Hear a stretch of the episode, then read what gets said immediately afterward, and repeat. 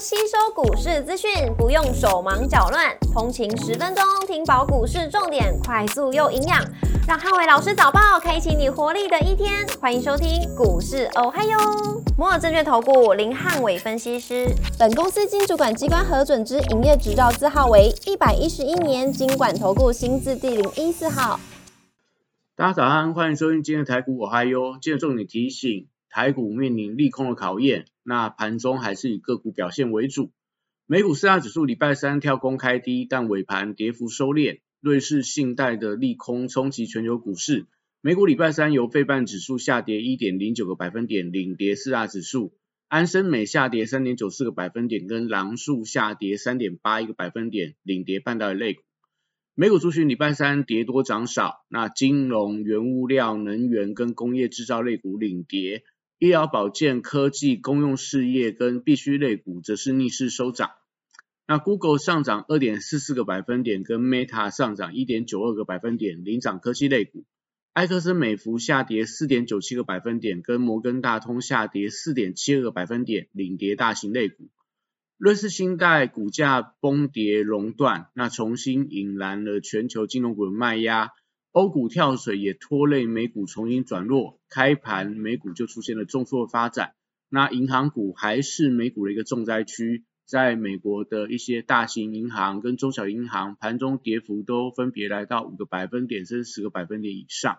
那搭配上说国际油价的跳水，那不管是在布兰特原油跟纽约轻原油都创下近期的波段低点之后，那市场担忧整个经济衰退的疑虑。也导致能源跟工业制造股票同步拉回。那微软因为发表新的 AI 产品的利多，逆势抗跌走高。那成长型的股票则是受惠到利率的走跌，尾盘全面性的翻红，都是呃美股尾盘跌幅收敛的主要工程。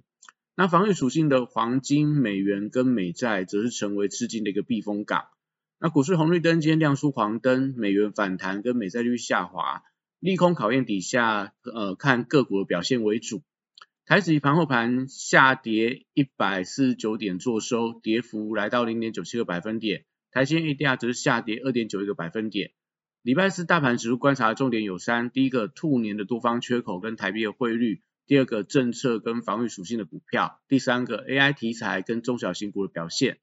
礼拜四台股受到全球股市重挫拖累，那盘中观察兔年的多方缺口，大概在一万五千两百六十五点的多方缺口，在盘中应该会开始做一些回补的动作。那收盘能不能收在缺口以上？那关键还是在整个台币汇率的表现。如果出现盘中的股汇双杀的走势的话，那可能就比较不利台股盘中拉出长的下影线，可能今天就还是持续做一些所谓缺口回补的动作。那货柜三雄礼拜四走势偏向震荡，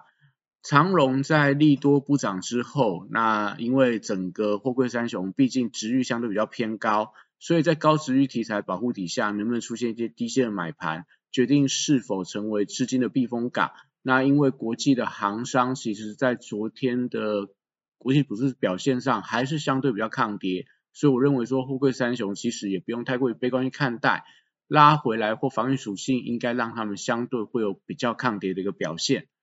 那 B D I 指数连续十九周的连连续十九天的上涨，但是在礼拜三的晚上涨幅是缩小。那只是说散装航运族群的位阶相对比较不高，我觉得会有一些抗跌的一个表现。国际原料报价礼拜三只是多数拉回，尤其是在能源跟类似呃铜价、铝价这些基本金属受到国际经济的一个。环境的影响，那所以在船产报价股部分，我觉得还是以这种高值域题材股为当做指标，像可能配股配的不错的一些钢铁股啊，或者说可能在一些呃船产股当中，如果这个配息政策相对是比较大方一点的话，可能都还是会有一些所谓的发动或抗跌的空间。那另外也可以留意到黄金概念股受到金价创高的时候，我认为说今天有联动走强的一个机会。那指标股当然看到所谓的嘉龙跟金逸鼎这两档比较典型的黄金的概念股。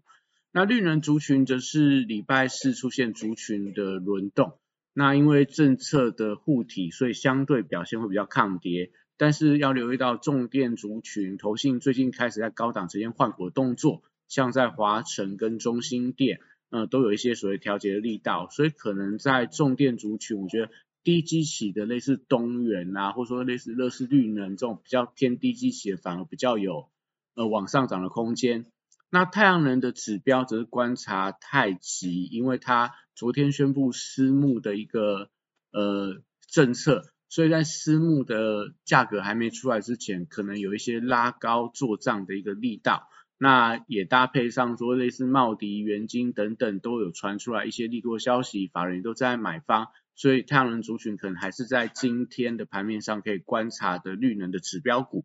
那生技股礼拜五呃。礼拜四避险的属性，我觉得有机会发酵。那指标股但观察宝瑞，如果说今天能够创下历史新高的话，整个生技族群，我觉得会有一些比价的一个效应。所以不管是在药华药、美食、合一、智清、中天等等一些新药族群，或者说原原料学名药股票，这种医材的股票，我觉得今天都可以一并留意一下所谓的呃资金避风港的效应。那汽车零组件族群，短线上基期相对比较偏高。所以台股创下短线新低之后，我觉得容易出现一些补跌的压力。那在强势创高的股票，可能今天都还有在开高的机会，但不宜过度追高。像是在一些类似这个飞鸿、华孚啊，或者说在一些所谓的车灯，然后车用二极体，或者说被动元件的一些股票，我觉得都是等待他们可能盘中回跌回撤到趋势线，再做一个逢低承接，是一个比较好的操作方法。